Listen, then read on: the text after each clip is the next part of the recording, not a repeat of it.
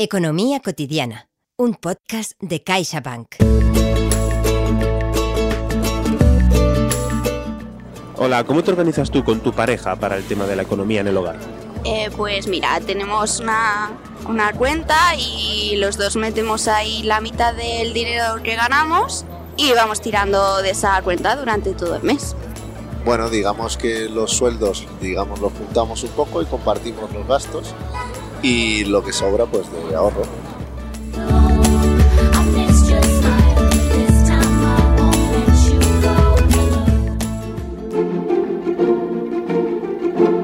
Hola, ¿qué tal? Ya estamos de vuelta. Ya nos conocemos, ¿verdad? Sí, sí, del primer episodio. Bueno, por si acaso. Mi nombre es Iván Pachi y en nombre de todo el equipo de este podcast quiero darte las gracias por darle al play. Este es el segundo episodio de Economía Cotidiana, un episodio muy especial porque lo vamos a dedicar a un tema que, creo yo, es de los más importantes en cuanto a las finanzas domésticas. ¿Cómo organizamos la economía del hogar con nuestra pareja? Yo, al igual que tú, también tengo muchas dudas, pero permíteme que te cuente un secreto. Para mí es fundamental que en pareja se hable de todo, también de los temas que pueden ser más delicados, como el dinero. Ya sé que puede sonar poco romántico, pero créeme, Tener esta conversación con nuestra pareja nos va a ahorrar malos entendidos en el futuro. Finanzas en pareja. Con María Pilar Amela. María Pilar Amela, fundadora de ahorradoras.com y experta en economía doméstica. Me encanta. Bueno, pues ya solo queda dar las gracias a quien hace posible este podcast. CaixaBank. Y también al equipo que me acompaña. Raquel Codorní en la técnica y al guionista y productor Jaime Martín. Hola, ¿qué tal María Pilar? ¿Cómo estás? Hola, muy bien, encantada. Bueno, lo primero de todo, eh, ¿cómo te llamo? ¿Mapi, María Pilar? Puedes llamarme, llamarme Mapi si quieres, que es como me conoce la mayor gente de la comunidad. Fantástico, pues hola Mapi, bienvenida aquí a Economía Cotidiana. Muchísimas gracias. Bueno, cuéntanos un poquito sobre ti para que los amigos que están al otro lado pues te conozcan un poco mejor. Pues eh, mira, soy, eh, tengo 38 años, soy del norte de Castellón, fundé la web ahorradoras.com en 2011 y es una web que nació a partir de mi afición por el, por el ahorro, por las muestras gratuitas, por los cupones, por todo lo que tuviera que ver con ahorrar y optimizar al máximo nuestro dinero. Y, poco a poco cada vez fue teniendo más repercusión, más personas que, necesitaban ahorrar y, encontraban en nuestra web lo que, lo que buscaban y, bueno, hemos crecido mucho y tenemos más de 550.000 seguidores. Bueno, pues me alegro muchísimo. Me alegro, me alegro muchísimo. Bueno, hoy ya sabes que vamos a tratar aquí el tema de las finanzas en pareja, ¿vale? Entonces, imagínate que yo me acabo de mudar con mi pareja y los dos estamos muy, muy, muy ilusionados y no paramos de hacer planes, ya sabes cómo funciona un poco todo esto, ¿vale? ¿Cómo crees que podemos introducir el tema del dinero? ¿Qué ¿Qué claves nos aconsejas para abordar las finanzas en pareja? Bueno, yo recomiendo que en el momento de empezar una vida en común, cuando ya dices, bueno, pues vamos a ponernos a vivir juntos, vamos a compartir mucho más que el amor, también el dinero, que puede ser la fuente de, problemas, pero también de, de muchas alegrías si está bien gestionada la economía es el momento de, trazar eh, un plan de acción con unas metas en común y, ver qué, es lo que podemos aportar cada uno, no solamente económicamente, sino en cuanto a patrones mentales que tengamos nosotros heredados también, porque lo hayamos visto en nuestra familia. Entonces, es sentarse, hablar claramente de dinero, porque el dinero no es un tabú ni lo debe ser. Se tiene que hablar con naturalidad y a partir de ahí, pues comenzar a esta andadura juntos en lo que respecta a la economía en conjunto. Claro, porque te puedes querer, puede existir mucho amor, te pueden incluso gustar el brócoli a las dos personas, pero puede ser que a lo mejor a una persona le, le apetezca más gastar en ropa y a la otra persona pues ahorrar para el futuro, ¿no? Sí, sí, y esa forma tan distinta de entender la economía es la que puede llevar a, problemas en, en el futuro. Eh, se puede, mm, a medida que vas conociendo a la, persona, hasta, hasta este punto que comentabas de empezar la vida en común, puedes ir fijándote también en cómo le ha funcionado la economía a su familia y ahí tendrás muchas pistas. ¿Qué, tal le ha ido? sí, y además hablarlo también con naturalidad en este punto que comentábamos. Se puede, se puede hablar, mira, ¿qué tal le ha ido a tu familia? ¿Están bien económicamente? Eh, ¿Tienen muchas deudas sin ningún tipo de apuro? Y a partir de ahí ver qué queremos replicar y qué es lo que no queremos repetir. Avanza la relación, ¿vale? Nos ponemos en situación, avanza la relación, unos pocos meses. ¿Crees que es útil abrir una cuenta bancaria conjunta? Hemos decidido ya emprender algo juntos. ¿Es fácil abrir algo dos personas? Claro, claro que sí, sí, es muy sencillo y, a partir de ahí cada uno aportará los ingresos que tenga y se pueden, eh, el presupuesto que tengan, los gastos que tengan en común, se pueden ir pagando de ahí, incluso destinar una cantidad al ahorro, una cantidad que, que entre la pareja se decida. ¿Y tú crees que puede ser bueno que los dos sueldos de esas dos personas distintas se junten en la misma cuenta? ¿A ti qué te parece? Mira, eh, hay parejas que deciden hacerlo así y otras que deciden mantener como un poco su, independencia. Sí. Entonces crean una cuenta común, pero aparte tienen otras individuales. A la cuenta común aportan la cantidad que hayan decidido, bueno, que, que hayan visto después de hacer su presupuesto que necesitan para los gastos fijos. Pero luego cada uno tiene su, una cantidad para poder gastar sin tener que dar explicaciones. Depende mucho de las parejas, las dos opciones están bien. No sé si se te ocurre a lo mejor alguna opción distinta. Eh, tampoco conozco yo muchas, muchas más maneras. La verdad que para mí la, segunda opción, que puede ser la que más eh, utilizo y también gente cercana a mí es la que utilizamos, ¿no? Hay una cuenta común y después cuentas independientes. O si no, todo a la común, ahí se cargan los gastos y, de, y una cantidad que se haya decidido destinar al ahorro, pues también se manda a otra cuenta también en común, donde estará el dinero que no se puede tocar, que es para el colchón de emergencia o para, o para lo que, bueno, en primer lugar para el colchón de emergencia, que es lo que recomendamos normalmente, y una vez esté esto, ya para ahorrar para otras metas o incluso para la inversión. Bien. Bueno, Mapi, yo me he estado informando sobre esto de las cuentas corrientes para parejas y he visto que el requisito básico es que debe de admitir la cotitularidad en la cuenta. Es decir, que ambos titulares tengamos los mismos derechos y obligaciones sobre el dinero que está en esa cuenta. Por lo tanto, a partir de ahí, ¿qué otras características debe tener una cuenta corriente pensada para la pareja?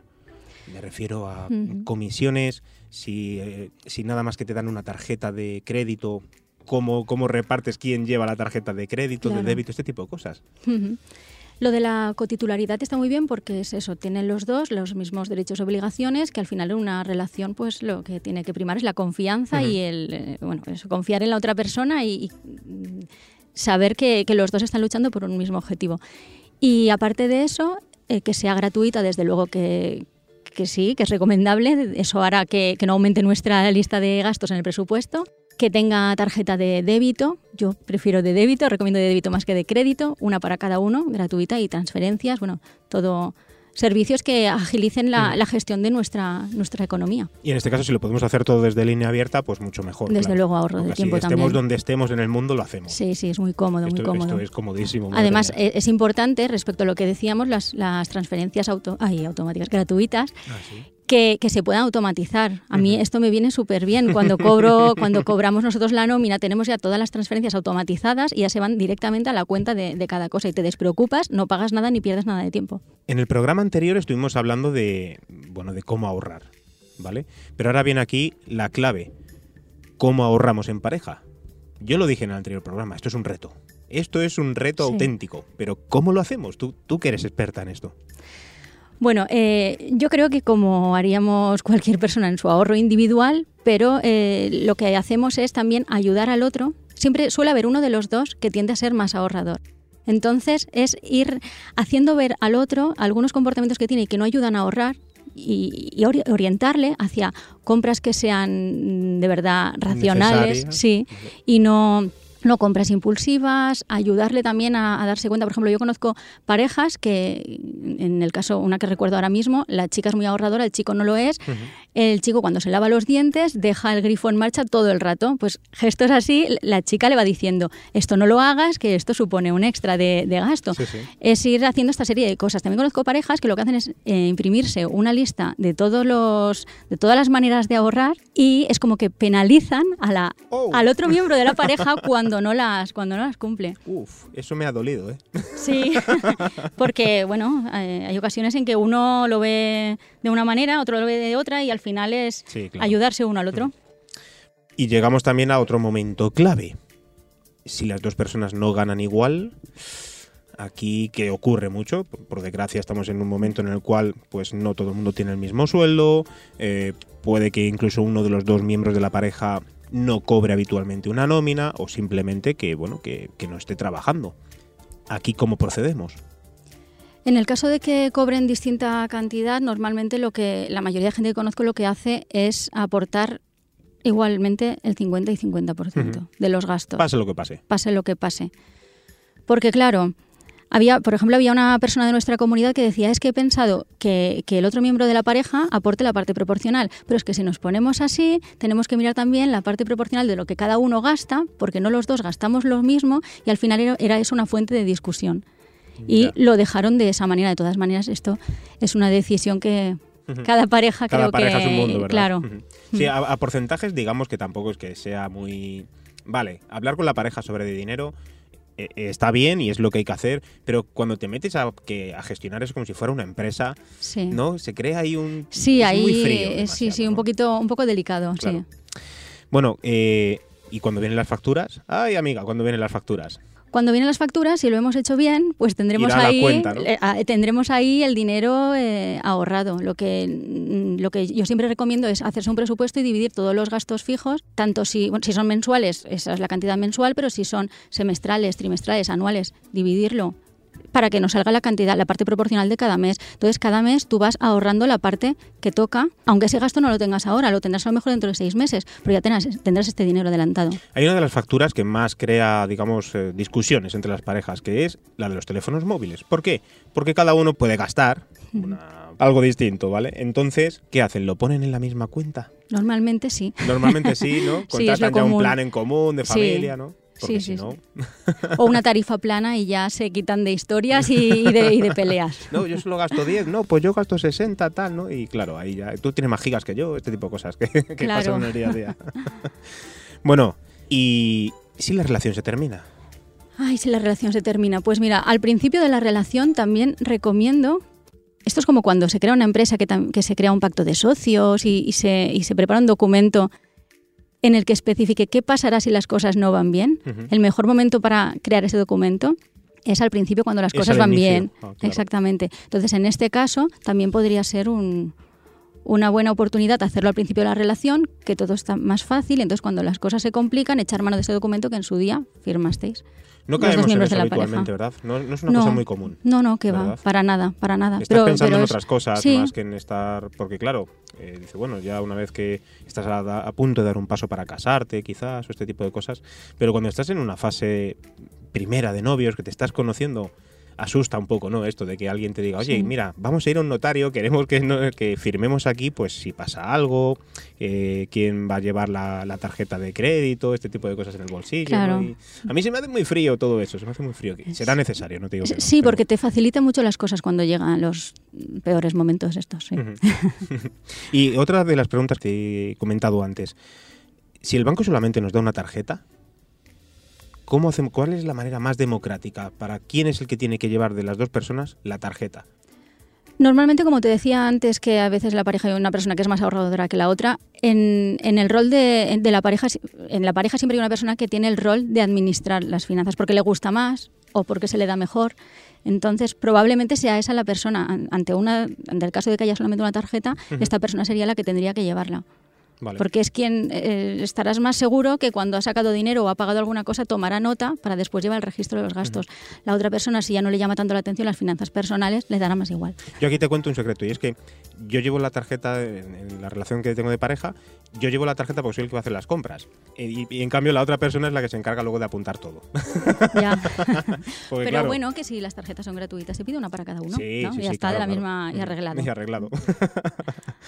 Bueno, pues eh, Mapi, tengo que reconocerte que yo creo que hoy hemos aprendido también bastante. No es un tema sencillo porque, como decías tú, ¿no? Cada pareja es un mundo. Y esto de la economía en pareja, pues es un tema siempre muy espinoso. Esto lo tenemos claro, ¿vale? ¿Qué te parece si repasamos un poco juntos las claves que nos has ido ofreciendo durante este pequeño episodio, ¿vale? Perfecto. eh, por ejemplo, la prim- lo primero que deberíamos hacer, como tú recomiendas, es quizás firmar un papel, ¿vale? O tener un documento o algo por escrito en el cual pongamos las bases, ¿verdad? De Exactamente. qué vamos a hacer o cómo lo vamos a hacer, ¿no? A continuación, podríamos decir eh, que en el caso de abrir una cuenta bancaria, solicitar, por ejemplo, dos tarjetas, Muy en bien. este caso, ¿no? Eso sería otra, otra cosa. Con el tema de las facturas, unificarlas Exactamente. todo en sí. uno. Para los pagos, todo que sea absolutamente en común.